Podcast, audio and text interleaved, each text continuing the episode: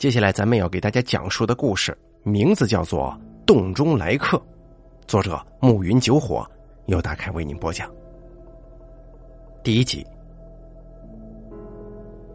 我蹲在邻居家窗外，背靠着墙，双手紧紧捂着嘴巴，心中不停的安慰自己：“陈小敏，你可以的，千万不要叫出声，里面的人根本就没看到你，也不会注意到你的。”但是屋里传来男人歇斯底里的吼声，好像就在我的耳边，似乎下一秒里面的人就会冲出来对付我一样。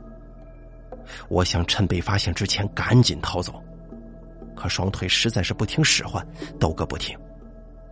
太可怕了，真的是太可怕了！早知道不该为少走几步路来邻居家呀。早上起来准备写暑假作业的时候。我才发现要写的试卷没从宿舍带回来，于是找老师要了电子版，自己去打印。村头的小超市有打印机，但是离我家有点远。我想起邻居刘叔叔家就有打印机，我们两家平常关系很好，就决定去邻居家打印。刚走进刘叔家院子，我就听到了刘婶的大嗓门正在吵嚷着什么。刘婶平常性情急躁。就算是普通聊天，也总扯着嗓子，好像随时随地都在吵架似的。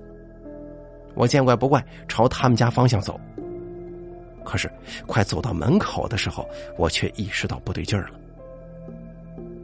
刘叔家玻璃上贴了一层半透的防窥膜，但像今天这样的阴天，并不能完全隔绝视线，而像是一面毛玻璃，影影绰绰的，依稀映出屋里的一点点影像。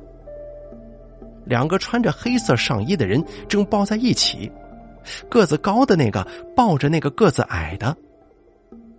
我猛地停在原地了，难道说刘叔跟刘婶儿这大白天的，脸上马上烫的不行，赶紧扭头往外走。然而刚走了几步，忽然听刘婶尖叫一声：“老刘，刘建生啊，你他妈松手！”接着刘婶一声惨叫，很快就戛然而止了。显然是被人捂住了嘴巴。我又弯回去找了半天，发现玻璃窗的角落有一块没贴好膜的缺角，就凑上一只眼睛去看。只看了一眼，我就惊恐的瞪大了眼睛。刘叔叔左臂把刘婶环在怀中，让她挣脱不得，右手拿着一把尖头的水果钢刀，一刀一刀的扎在刘婶的后背上。刘婶虽然个头只有一米五多，但身材敦实，挨了几刀之后，并没有立马倒下。她手中也拿着一把锋利的剁骨刀，一边奋力挣脱刘叔，一边挥动着手臂砍向刘叔的身上。看到他们两个持刀互砍，我第一反应是不敢相信，难道他们疯了？他们两个结婚三四十年了，是我们村里的模范夫妻。刘婶虽说脾气暴躁，可是个热心肠的大好人呢。刘叔平常更是闷不作声，见谁都笑脸相迎。而接下来，让我更加惊恐的一幕出现了。刘婶手中的刀，每一下都精准的砍在了刘叔的脖子跟头上。刀子每次落下，刘叔身上就会出现一道深可见骨的伤口，那外翻的皮肉中却没有血流出来。而像是被切开的发面馒头一样，露出絮状的切口，而且不过几秒钟的功夫，就以肉眼可见的速度愈合了。这是什么东西啊？此时，刘婶似乎已经没有力气反抗了。仔细看她的穿着，灰色短袖，后背已经全部被鲜血浸透，一大片黑的发亮的血迹刺痛着我的心。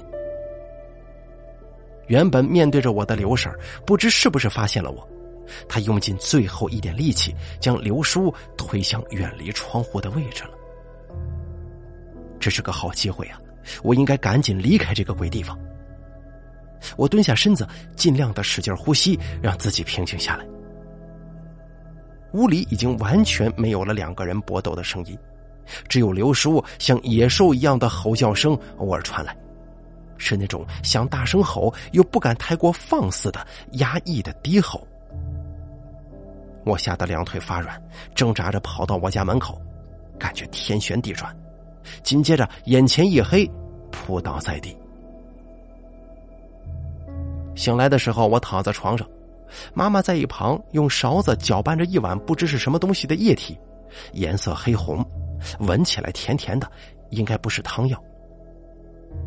见我睁开眼睛，妈妈放下碗扶我起来：“小敏呐，你感觉怎么样了？怎么早上吃过饭还会低血糖晕倒呢？”我忽然想起在刘叔家看到的事儿了，抓着妈妈的胳膊：“妈，你手机呢？给我，我要报。我要报警的话还没说出口，有人敲响了我家的门。爸爸把人领到我的房间，对来的人说：‘啊，醒了，看着挺好的。多亏了你们两口子，要不然在外头躺一会儿，就算没别的事儿，也得感冒嘛。’看来是发现我晕倒的人过来看我了。”我也很想知道是谁救了我，顺便问问有没有发现刘叔家的异常。紧接着，一个大嗓门的女人咋咋呼呼的回答爸爸：“今天天这么阴，看着要下雨似的。我本来没打算出门，要不是我家那口子非让我出去买烟。”说话间，一对夫妻走进了我的房间，女人一个箭步冲到我边上，抓起我的手：“我瞅瞅。”哎呦，看这小脸啊，还是没点血色，快给孩子冲点红糖水啊！妈妈端起刚才在搅拌的那碗液体递给我，我木讷的伸手接了过来。碗底很热，可是我却觉得遍体生寒。来看我的不是别人，正是我家的邻居，不爱说话又文弱的刘叔，还有大嗓门的热心肠的刘婶。两个人，一个拘谨的站在门口，另一个站在我的床边，都笑盈盈的看着我呢。第二集，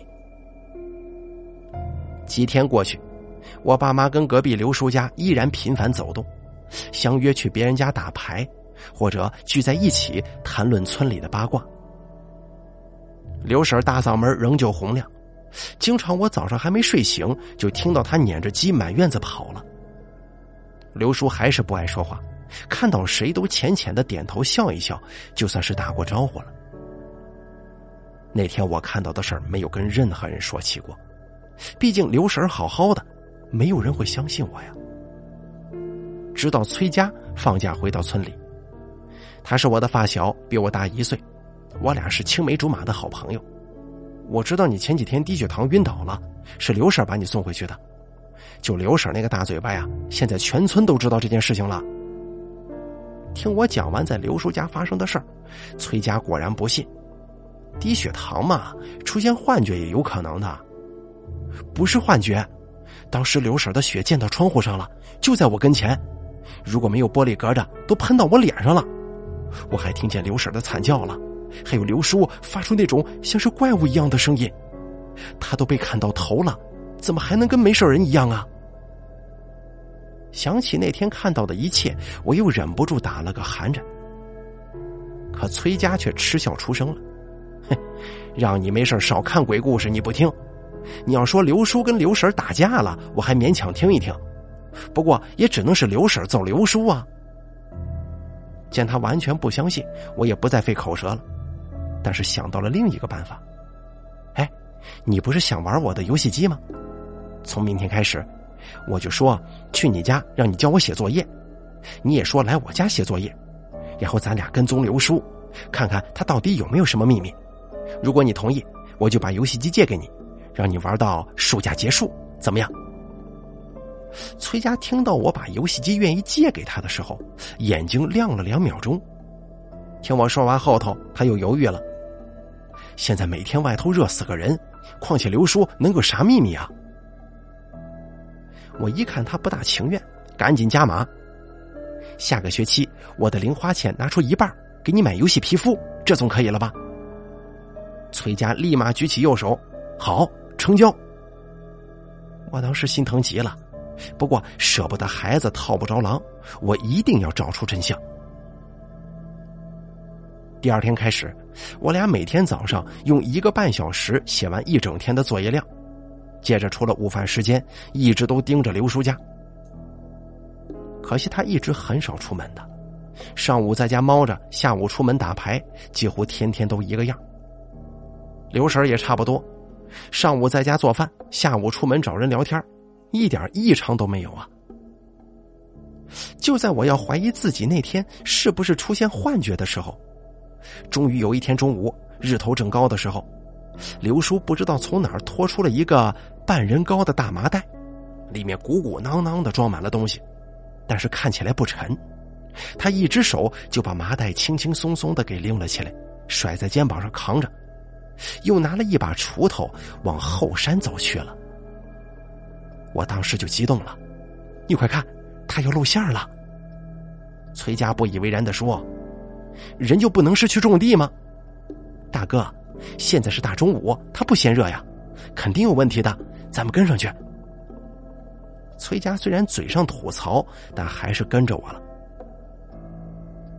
刘叔一边走路一边从兜里掏什么东西吃。将不能吃的部分随手扔在了地上。我们当时以为他嗑瓜子儿呢，可跟上去看了之后才发现，被他扔在地上的是铁钉后面那个扁扁的圆形垫片，前面的钉尖部分都不见了，断口处也是参差不齐的。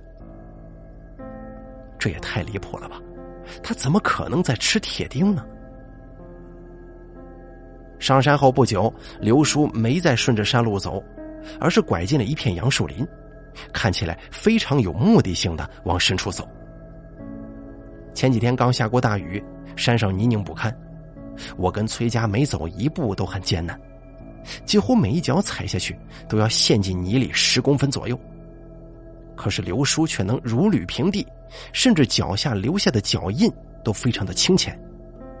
可他明明比我和崔家都重啊，还背着一个大袋子。难道他是会轻功的隐士高人吗？遗憾的是，拐进树林之后不到三分钟，我俩就跟丢了。还好这里平常没人走动，我俩勉强循着地上浅浅的脚印，终于又看到了刘叔的身影。他正在挥着锄头，不停的在地上挖坑。不知是我的错觉，还是天太热了。我竟然感觉那个洞口周围的空间都有点扭曲了。随着刘叔每挖一下，周遭景物就跟着晃动，像是加了五毛钱特效似的。我跟在崔家身后，想要再靠近一点，可是走着走着，他忽然停下来了，猫在一棵树的后面。他不是一个人，什么？他肯定不是人呐！不知道是什么妖魔鬼怪。崔家咂了咂舌头，发出啧的一声。什么玩意儿啊！我是说，还有别人跟他一块儿呢，好像是，哎，那那不是你爸吗？我一翻白眼，怎么可能啊？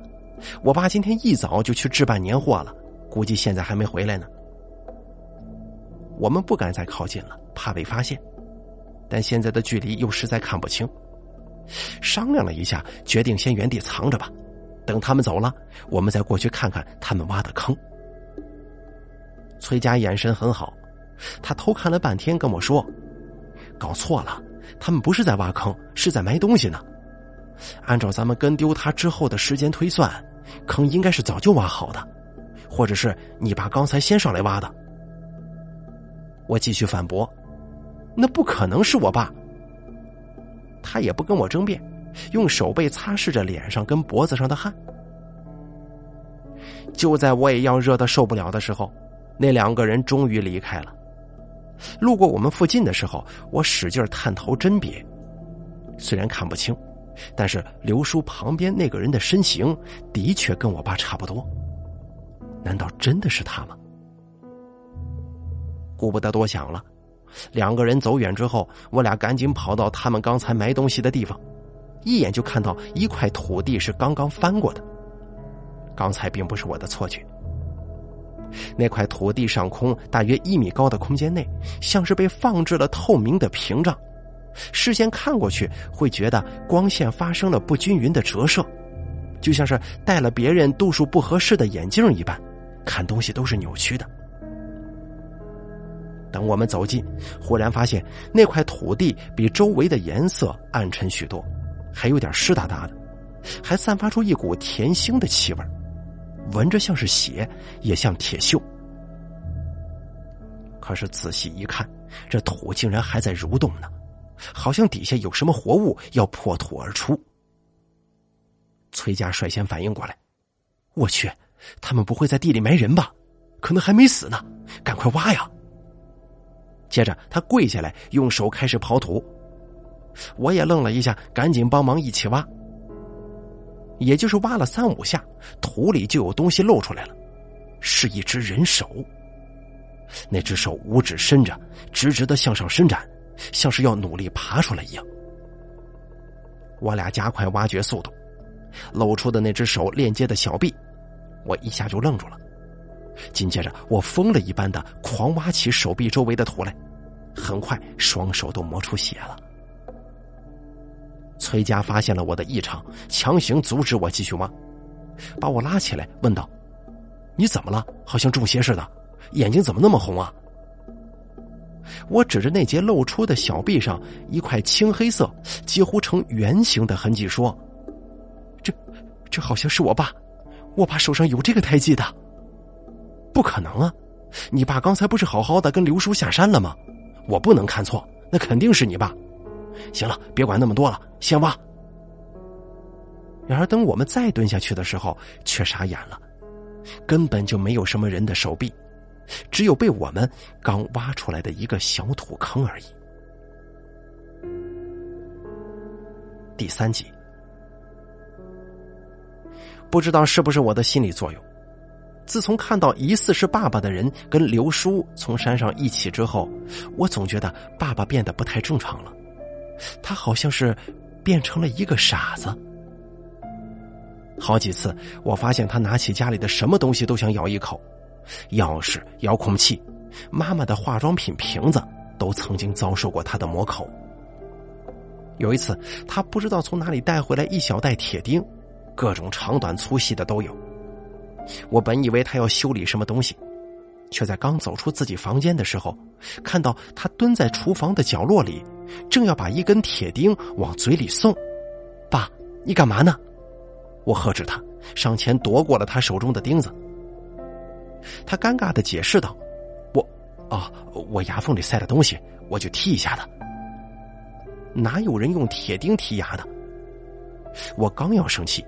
却发现那个装着铁钉的小袋子已经空了一半，另一边的地上还散落着一些钉子尾部的圆形垫片。我完全愣住了。上次跟踪刘叔上山的时候，他也扔了很多这样的小圆片。就在我愣神的时候，爸爸赶忙收拾了这些东西。不等我追问，他推脱说有事出门了。转眼之间，暑假结束，我开学了。我平常住校，因为初三学业繁重，我们每隔两周才休息一个周末。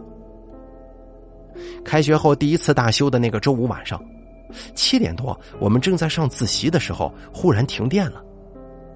老师们知道我们都盼着回家，早就无心学习，就提前让我们放学了。由于没有手机，我无法联系爸妈。零花钱又刚好还剩下一些，我就直接打车回家了。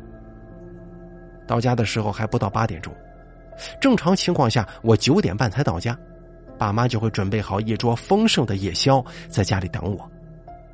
那这个时候他们应该已经在做饭了吧？我开心的回到家，一进院子就看到家里只有厨房亮着灯，看来我果然猜的没错了。可是走进房子，我却觉得不对劲儿了。我家附近没有路灯，置身漆黑的夜里，家里的灯光就显得格外明亮。有一个人站在靠近窗口的位置，应该是背对着窗户，微微低头站着。看那个身形，能辨认出是我老爸。他在干嘛呢？一动不动的，显得有点吓人。我走近，趴在窗户边往里一看。竟然看到了熟悉的一幕。我的妈妈正躺在地上，双腿以诡异的角度向外弯折，胸前一个硕大的血洞，血像小喷泉一样一股一股的往外喷涌着。妈妈还在大口大口喘着气，口鼻里也不断有血往外冒，而爸爸的手中正拿着家里劈柴的利斧，很冷静的看着躺在地上垂死挣扎的妈妈。他身上的衣服后背上有两条长长的裂口，露出粗糙但没有一丝伤口的皮肤。这不就是我之前在刘叔家看到的那一幕吗？不知道是不是因为见过一次杀人现场，这次我竟然没有上一回那么害怕了，反而还能冷静的思考对策。但毕竟躺在地上的人是我妈呀，而杀人犯是我爸爸。我一边狂飙眼泪，一边跑去崔家的学校等他放学。好不容易挨到九点多，崔家见到我，感到十分意外。我磕磕绊绊的讲完家里发生的事情。他没有像上次那样取笑我，毕竟谁也不会拿自己的爸妈开玩笑啊。他把自行车骑得飞快，二十分钟的路程只用了不到十分钟，就载着我回到家里了。他没有回自己家，而是跟我一起回到我家，看看家里的情况，再决定要不要报警。远远的，我就看到我们家还是只有厨房的灯亮着，看不见里面有没有人。我对崔佳说：“你帮我去看看，我我不敢过去。”他点头走了过去，我又叫住他，补充道：“，你别进去啊，就在门口看一眼就行。”他答应了，小心翼翼的摸了过去，在窗口看了一眼之后，他竟然直接走向门口，敲起了门。我在远处看得着急呀，他这是干什么呢？很快，门被打开了。我爸爸的身影出现在了门口，两个人不知在交谈着什么。崔家不断探着身子往我家里看去。我心想：这个傻子这么做太危险了。我瞪大眼睛看着，如果我爸爸有什么过激的举动，我就赶紧跑到崔家的家里去求助。可是这个时候，他却忽然回头，冲着我藏身的方向喊道：“小米，陈小米，你过来吧。”我心里不停的翻白眼，真是个猪队友啊！见我半天不动，他竟然径直跑了过来，把我拽了过去，推着我进屋。小米，你干嘛呢？我听说你们学校停电，提前放假了，你怎么没回来呢？我呆愣在原地，不知所措，因为眼前跟我说话的竟然是妈妈。她完好无损的坐在饭桌前，桌上摆满了我爱吃的菜。而崔家已经在我爸妈的招呼之下，毫不客气的坐在饭桌边上，大口开吃了。第四集，一个月内，我竟然目睹了两次杀人事件，而且每次我明明亲眼看到被杀的人，后来竟然都好好的活着。好不容易熬完周末，重新回到学校之后，我每天都心不在焉。白天脑海里总是忍不住想起那两天看到的事儿，晚上一闭眼睛就会看到刘婶跟我妈妈浑身是血的样子。又到了下一次大修的周末，我一走出校门就看到了一个令我意想不到的人。崔佳，你来我们学校干什么？他拍了拍自行车后座，我跳了上去。骑到没这么吵闹的路段，他才开口。你还记得那次咱们跟踪刘叔上山，在山上挖的那个洞吗？当时咱们看到一截手臂，你说那是……崔佳说不出口，我把话接了过来。我记得那个手臂上有跟我爸一样的胎记。他沉默下来，卖力的蹬着自行车。我问道：“怎么了？你突然说这个？”这个时候，我们到了村口。有两把花园椅在路灯之下，灯下聚集了许多小飞虫，灯光洒在椅子上，像是聚光灯一样，等待着即将登台的演员。崔家把自行车停在椅子边上，示意我坐下。坐定之后，他才缓缓的说：“你说，你看到了你爸爸在家杀了你妈妈，还有，你看到刘叔杀了刘婶这些都是真的吗？”我赌气着说。行了行了，是我出现幻觉了，行吧？他急忙解释道：“不是，以前不相信你是我不对，现在我有点信了，因为我觉得，好像我爸也被我妈杀了。什么？这是我万万没想到的，赶紧问他怎么回事。而他的经历跟我那两次非常相似。崔家是走读，每天都骑着自行车上下学。就在上个礼拜，也就是我上次大修返校之后，他有一天中午回到家，看到妈妈正背着一个大麻袋往后山走去，手里还拿着一把铁锹。这个场景很像当时我们一起看到刘叔上山时的那个样子，但不同的是，崔家的妈妈一只脚有点跛，而那天呢，她却走得健步如飞。平时瘦弱不堪的她，拿着这么多东西，竟然走得比平常还快呢。崔家在后头叫了几声，她都没反应。停好自行车再追过去，竟然没追上。最终，崔家还是在山上找到了妈妈。她停在跟上次刘叔差不多的位置，正在一个洞旁边掩埋什么东西，麻袋扔在一边，已经空了。崔家见他差不多要把坑填平了，刚要上前，坑里却有东西动了起来。妈妈停止掩埋，蹲在一边观察洞里。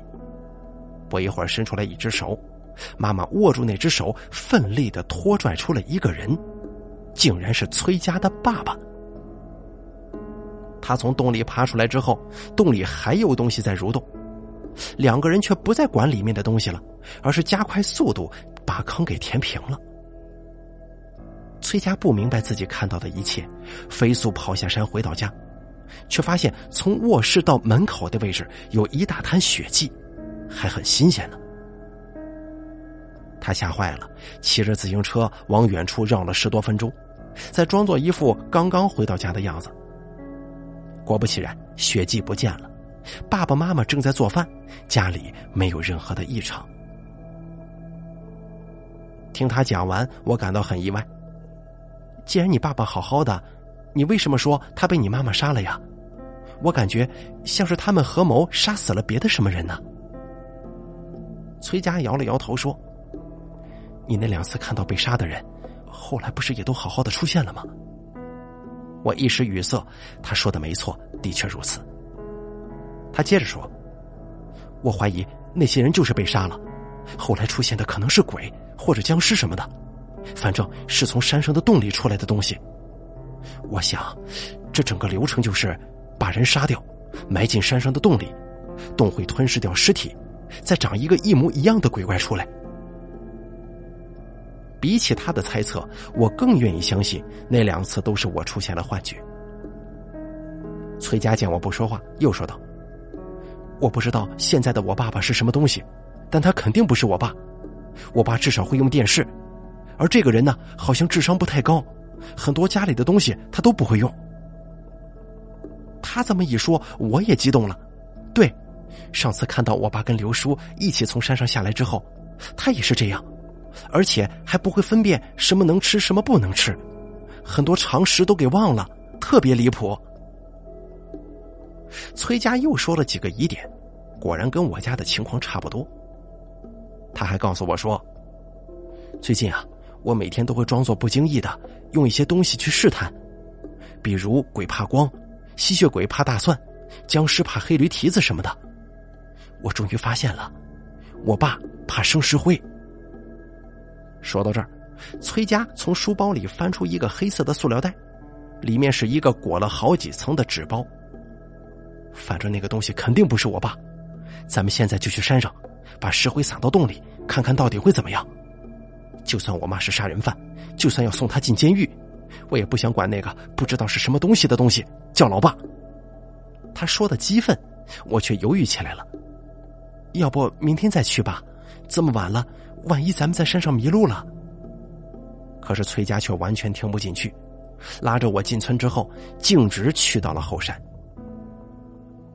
他早有准备，带着一个手电筒，轻车熟路的走到目的地。我看到他在旁边插了一根长杆做标记。这就是那天我妈埋葬我爸的地方。他已经完全沉浸在自己的推测里了。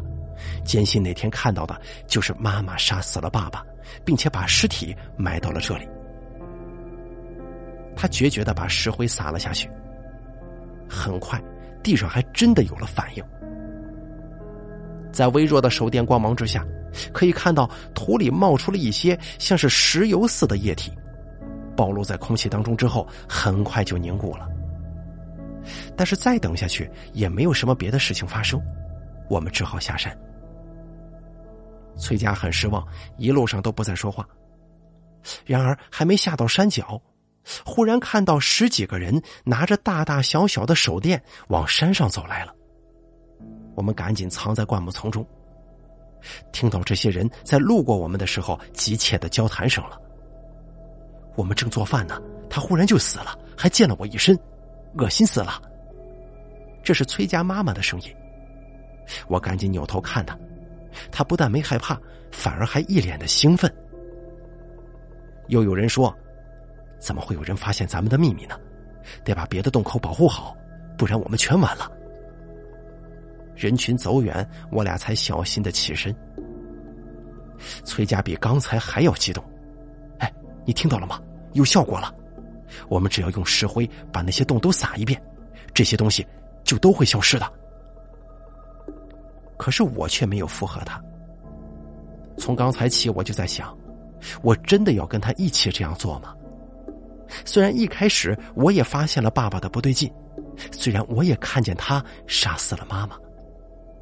可现在呢，我还是可以跟爸爸妈妈开心幸福的生活在一起呀，他们还是像以前那样对我好。我甚至越来越相信之前都是我自己的幻觉。可是，如果我跟崔家一起那样做了，爸爸妈妈就会消失，而我原本的爸爸妈妈也一样回不来的。他见我一直不说话，终于发现了我的异样，问我：“你怎么了？”我咬了咬牙，把心中所想跟他说了一遍。他听完之后，十分不可思议的说：“你怎么能这么想呢？不是就不是，况且他们连人类都不是啊！现在不把他们都消灭掉，早晚你我也会成为下一个被埋进土里的尸体的。”见我还是犹豫不决，崔家气的把手电塞到我手里：“那你回去吧，我自己去。”说着就跑走了，而我没有跟上去。原地发呆了几分钟，直到上山来的那群人找到我的附近，我害怕被他们看到，挑选了一条小路往山下逃去。依稀听到那群人时不时的发出短促的尖叫，我猜崔家的方法奏效了。惴惴不安的快走到山脚的时候，我终于还是没有办法抛下崔家一个人，又折返回去找他了。我才不在乎什么鬼怪呢，他没有手电会迷路的。我在心里这样为自己开脱。可是过了这么久，我根本不知道他去了哪里，又担心山上的那些人发现我了该怎么办。我不敢开口喊他，只能加快脚步到处寻找。终于，我穿过一片小树林，来到一片稍微空旷的地方，看到了崔家的身影。他倒在地上，被看不见的力量拽着脚在地上拖行着，也不知道他此时是死是活，一动不动的，丝毫挣扎都没有。崔家在神秘力量的拖动之下，移动速度很快，我再一次跟丢了。好在地上的拖痕很明显，我沿着痕迹一点点的跟过去了。当我再次看到他的时候。他已经半个身子都没入了一个没有被填过的洞里，手臂用力的撑着地面，不让自己完全陷进去。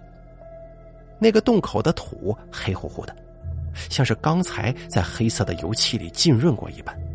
洞口像是怪物的嘴唇一样，还在微微的翻滚着，似乎要用力的把崔家吃进去。我见状，赶紧跑过去，拉着他的手把他扯了出来。他好像吓坏了，坐在地上直愣愣的看着天。我叫他，他也不理我。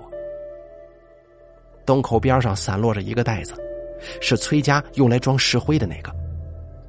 我捡起来一看，里面只剩下了一小撮，也不知道是他刚才用完了，还是被拖过来的路上撒光了。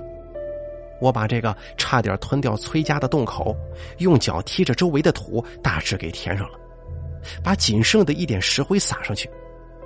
但是洞口没有像之前那样涌出黑色的粘液，也不知道是不是石灰太少了不起作用啊，还是因为我把崔家给救出来了，所以这个洞口不会出现那样的反应呢？做完这些，崔家还是没有完全恢复过来，我叫他很久，他才会理我。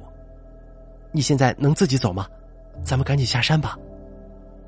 他站起来，试着走了几步，身形虚浮不稳，但好歹能走。我半扶半拖着他，赶紧下山。村里很多人家都发现自己的家人不见了，正打着手电到处叫喊，几乎是乱作了一团。我们两个都没心情管这些，一起回到我家。不出所料的是，我的爸爸妈妈都不在家，就算是那两个爸爸妈妈的替代品，此时估计。也已经被崔家给消灭掉了吧？想到这里，我又难过起来了，鼻子一酸，几乎要哭出来。可崔家忽然说话了：“有什么喝的东西吗？我有点渴。”他声音沙哑干涩，我忙给他倒了一杯水，叮嘱他：“你自己先坐一会儿，我刚才出了很多汗，衣服都湿透了，要去换一下。”其实我只是想去偷偷的哭一下，不想让他看到罢了。换好衣服，也换好心情，从卧室出来了，看到他正蹲在厨房的角落，背对着我，不知道在干些什么。不过他的背影让我莫名后背一凉，有一种熟悉而又诡异的感觉涌上心头。我悄悄的踱了过去，他好像正在吃什么东西，发出嘎嘣嘎嘣的咀嚼声。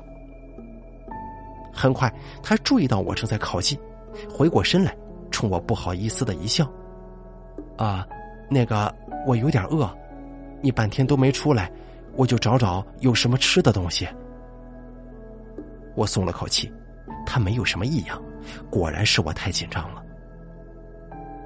崔家接着问我：“你吃不吃啊？”我看着他摊开的手，掌心放着几枚铁钉。嚼着嚼着，从嘴里吐出了铁钉的钉尾。好了，洞中来客的故事咱们就做到这儿了。感谢您的收听，本故事作者暮云九火，由大凯为您播讲。